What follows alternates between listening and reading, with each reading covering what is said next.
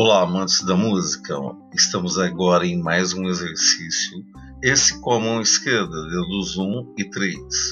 O dedo 1 vai na quinta casa, na corda Ré, quarta corda, e o dedo 3 também, mas só que na sétima casa, quarta corda também. Ah, vai tocar o dedo 1 e o dedo 3. Enquanto toca o dedo 3, não soltem o dedo 1, é muito importante, certo?